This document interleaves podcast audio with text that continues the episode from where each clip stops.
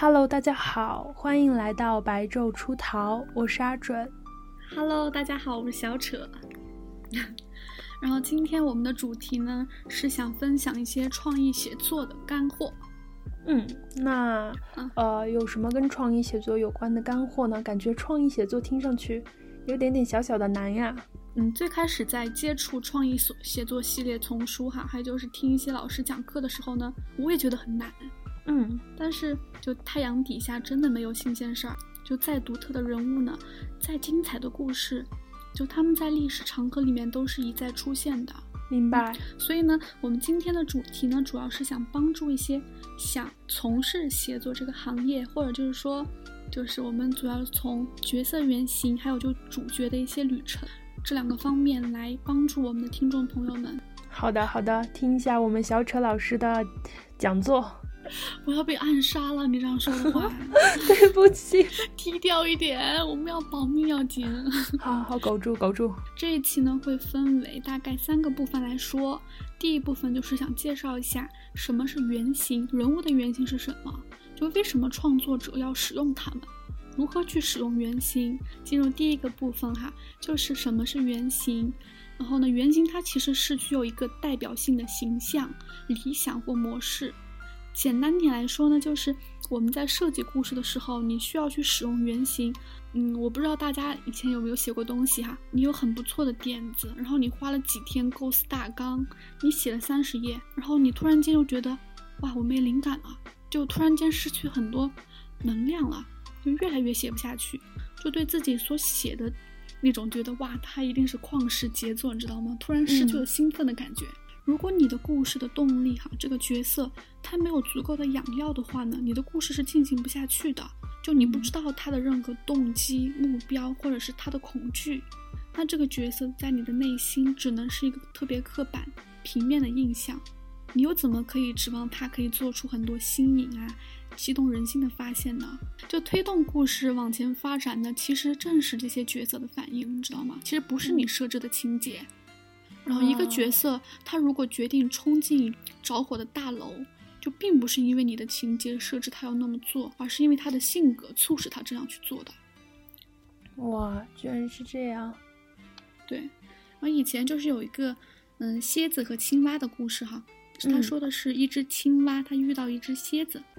然后青蛙就请求蝎子不要杀它，就蝎子就说，只要青蛙送它过河，它就不会伤害青蛙。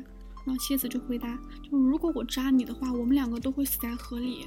然后青蛙觉得有道理，你知道吗？他就答应他了。后来他们走到这个河一半的时候，蝎子就扎了青蛙的背部，他们两个都往下沉了啊。然后青蛙也不懂，他说你为什么要扎我呢？这个蝎子他说，因为这是我的天性。哇。这是他的天性，明白？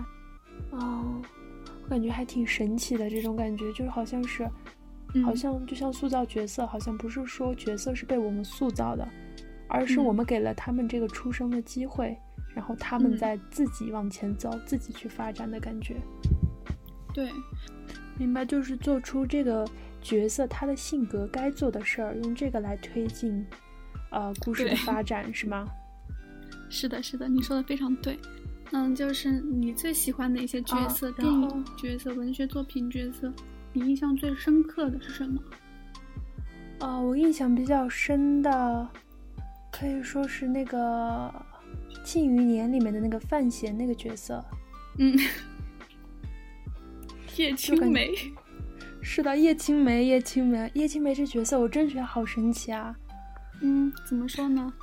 感觉是一个吸引力很大的角色，他全程没有出现在，呃，电视剧或者就是没电视剧里没有他一个就是很，怎么说就是很多的戏份吧，但是每一个人都认识他，每一个人都知道他，然后他给那个世界居然创造了那个，就我们之前不是聊过叶青梅与理想世界的那个，就陈萍萍他们那个地方门口有一个碑，很大的碑，上面写了他的那个理想世界。嗯，哇，我就觉得这角色太厉害了。就一提起这些角色的时候，我们就会有很真切的感觉哈。嗯，是的，就像《盗墓笔记》里，其实很多《盗墓笔记》的粉丝都比较坚信，就是张起灵啊，他们都是真实存在的，就会有一种你相信他活在这个世界上。就每一个了不起的角色，他都会在故事中经历、学习、嗯成长，然后到了故事结尾部分呢，他的角色应该成为一个从他的旅程当中学到很多，就变成很崭新的人物。就如果这一期不够的话，我们可以再开第二期，我觉得应该讲不完。可以的，没问题。就是你不管塑造什么样的人，你可能会根据自己生活中的人来去创造，但是你生活中的人呢，又是你因为你的特质吸引过来的，所以就是很多时候，就是像一些作家他们创造的角色哈，都是跟作者本人有一点像。你如果去使用原型这个工具的话，可以帮你避免，就每个原型都有自己独特的一面，一套动机、恐惧和关心的事物。就正是因为这些推动他前进，也推动着情节发展。就一旦你去选定这个原型蓝图后，哈，他的家庭、文化、阶层，还有他自己本身，就决定了这个角色会如何表达自己本质。就你只有在了解这个角色性格，你才会确定他在故事设置情节中会做出怎样的反应。啊，好像真的是这样哎。就在你选择原型之前呢，你要先弄清楚你是如何构想这个人物的。就你的主角站在你的面前，就首先第一个，他的脸，他的脸是饱满的还是消瘦的？为什么？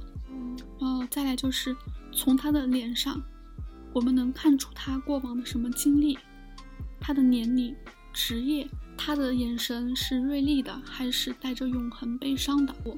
就他的头发，他是长的、短的、卷的、直的，或者说他家里面经济条件比较好，所以他的头发可能就保养的比较好。就如果你的角色是一个离婚的母亲，她放弃自己的生活来养一家人，就那你如果把他的年龄设置为四十岁的话，那就不是很扣人心弦。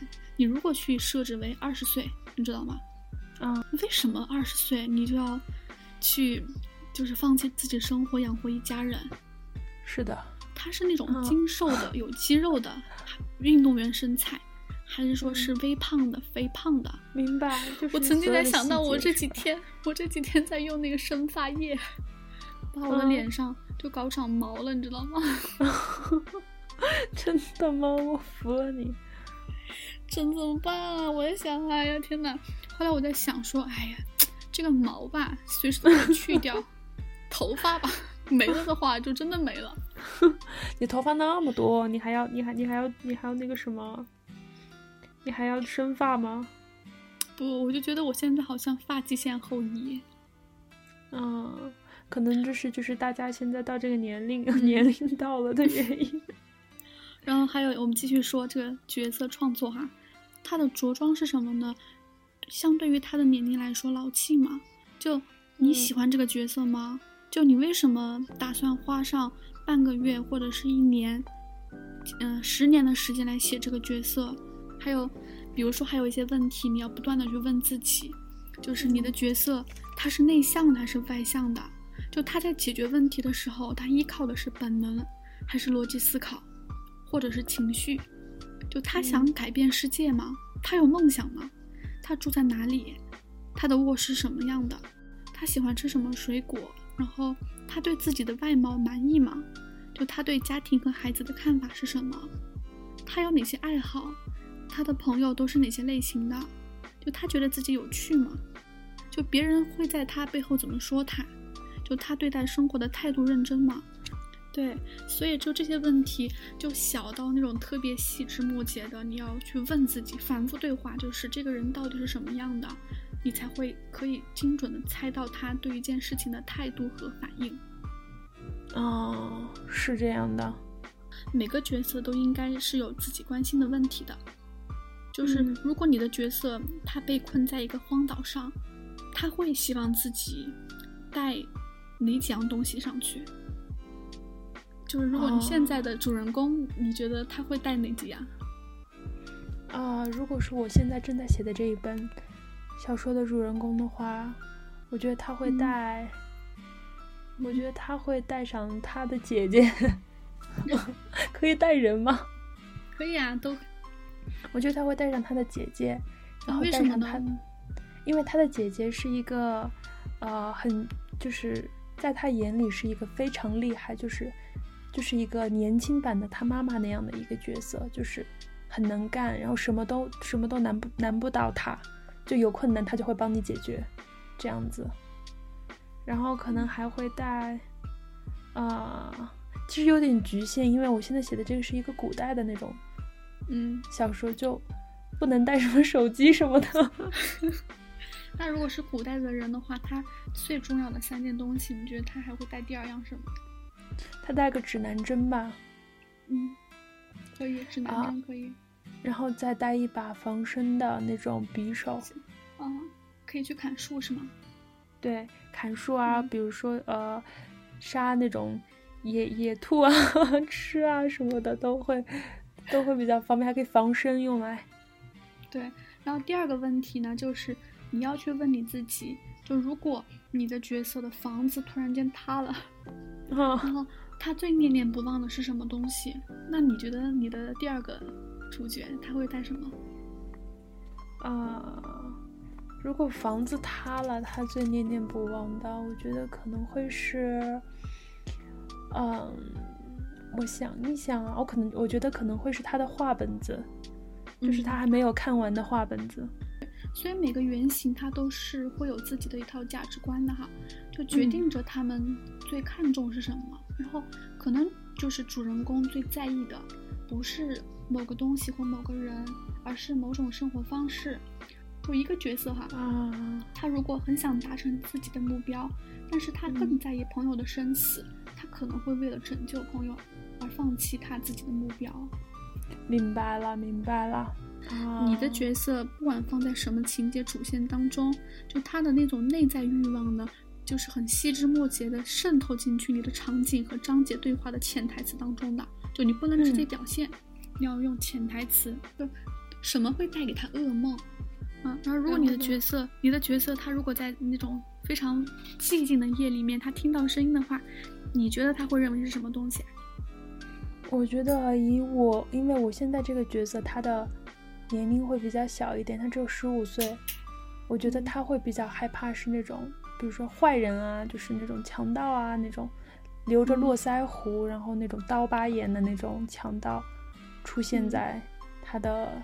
房间门口外，我觉得他会怕这个东西。嗯，然后一个角色他面对最大的考验呢，就是跟他自己恐惧有关的哈。就比如一个极度怕水的人，他跳进海里去救自己所爱的人，比一个奥运会选手他跳入海里面要令人紧张的多。是的，是的，说的对。啊，明白，确实是这样子。你这样好像给我有了一个那种。呃，灵感就好像，比如说，我说我这个角色他可能比较害怕这种，呃，看起来凶神恶煞的一些强盗、一些坏人，嗯，那也许可能他会为了自己什么比较重要的东西去和，去直面这些坏人，去甚至去和他们，比如说，啊，搏斗啊什么这一类吧，就大概是这个意思，就你你懂的，嗯，我知道你的意思。你就如果你可以把一个就是从小都听父亲的话长大的女儿，没有什么自己的思想啊、主见那些，你把她放在一个荒郊野外的故事里面，她会什么反应？就这样就会很引起读者的兴趣去来看，就就让你的角色和你对话，就是让你的角色告诉你，就是你赋予他的目标的时候的感受。嗯，明白。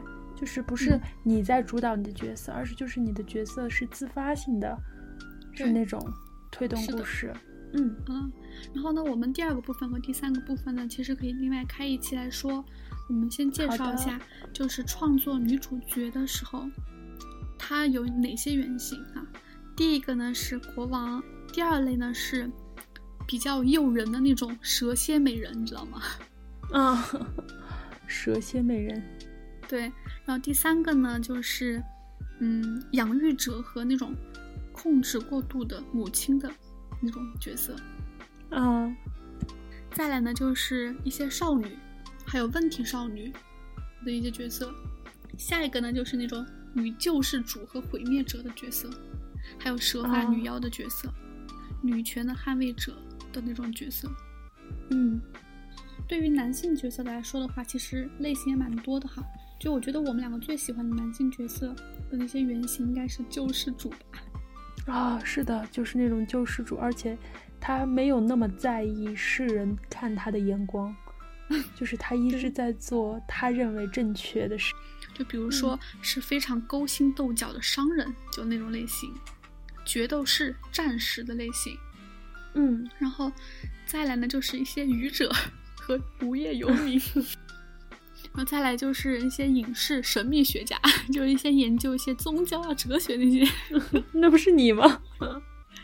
啊，是的，国王与独裁者，还有就是艺术家与虐待者那些，就疯天才与疯子，知道吗？啊，明白。女性的一些心理旅程，它一般都是第一幕是对完美世界有幻想，就有一种假的、虚假的安全感，她就被困在一个消极的世界里面，就阻止了她的成长。她必须去采用，就是某种那个策略，来回避他的真实处境，然后再来第二阶段的话，就是背叛和领悟，他一切重要的东西都被带走了，就他无法无视发生的事情，或者是给他找借口，就他被推到一个十字路口，他必须要做出决定，然后明白。再来呢，就女性的话，就第三个就是觉醒，就她必须要为这个旅程做好准备，她。一定要改变才可以，他一定要做一改变才可以决定人生的走向。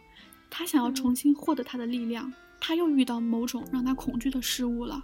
他想回头，但是不能。就是他的配角可能就觉得你回头吧，你回来吧。然后他面临着自身的破碎和死亡，就多是一种一种那种象征性死亡哈。他对自己有更多的了解，就是他接受自己的不足，他自己只能自己支持自己，他找到自己力量了。他充满热情去寻找目标，他已经觉醒了，他看待世界的眼光也全然不同。然后呢，男性其实和女性是不太一样的，就是对他来说，就是世界好像 对他来说世界好像充满机会，但是他不知道自己内心深处真正想要的是什么。他可能会找到帮手，他可能会找到敌人，然后他在乎的东西可能陷入危险之中。后来，小常成功之后，他开始想要得到更多。就经历一些事情，他就觉得自己的目标是否是真正想要的。嗯，他有两个选择，第一就是他不肯放弃任何一一丝权利，继续去走那条黑暗道路。然后呢，有另外一个选择就是他走上了觉醒之路，他会觉得原有的一切都分崩离析了，他身边充满了各种警告和预言，还有诱惑，他开始陪伴自己家人了，或者呢，他选择誓死抵抗。纸醉金迷。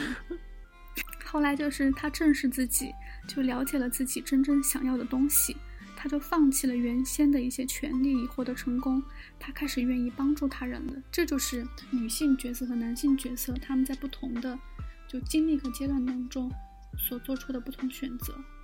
啊，我感觉其实这样子一听，好像就是就是写作到瓶颈的话，好像有一个那种思路了，一下子。嗯，我们今天节目就到此结束了。然后我们下一期的话呢，会是一个特别节目，大家敬请期待。是的，大家敬请期待吧。好的，那我们再见喽，拜拜。再见，拜拜。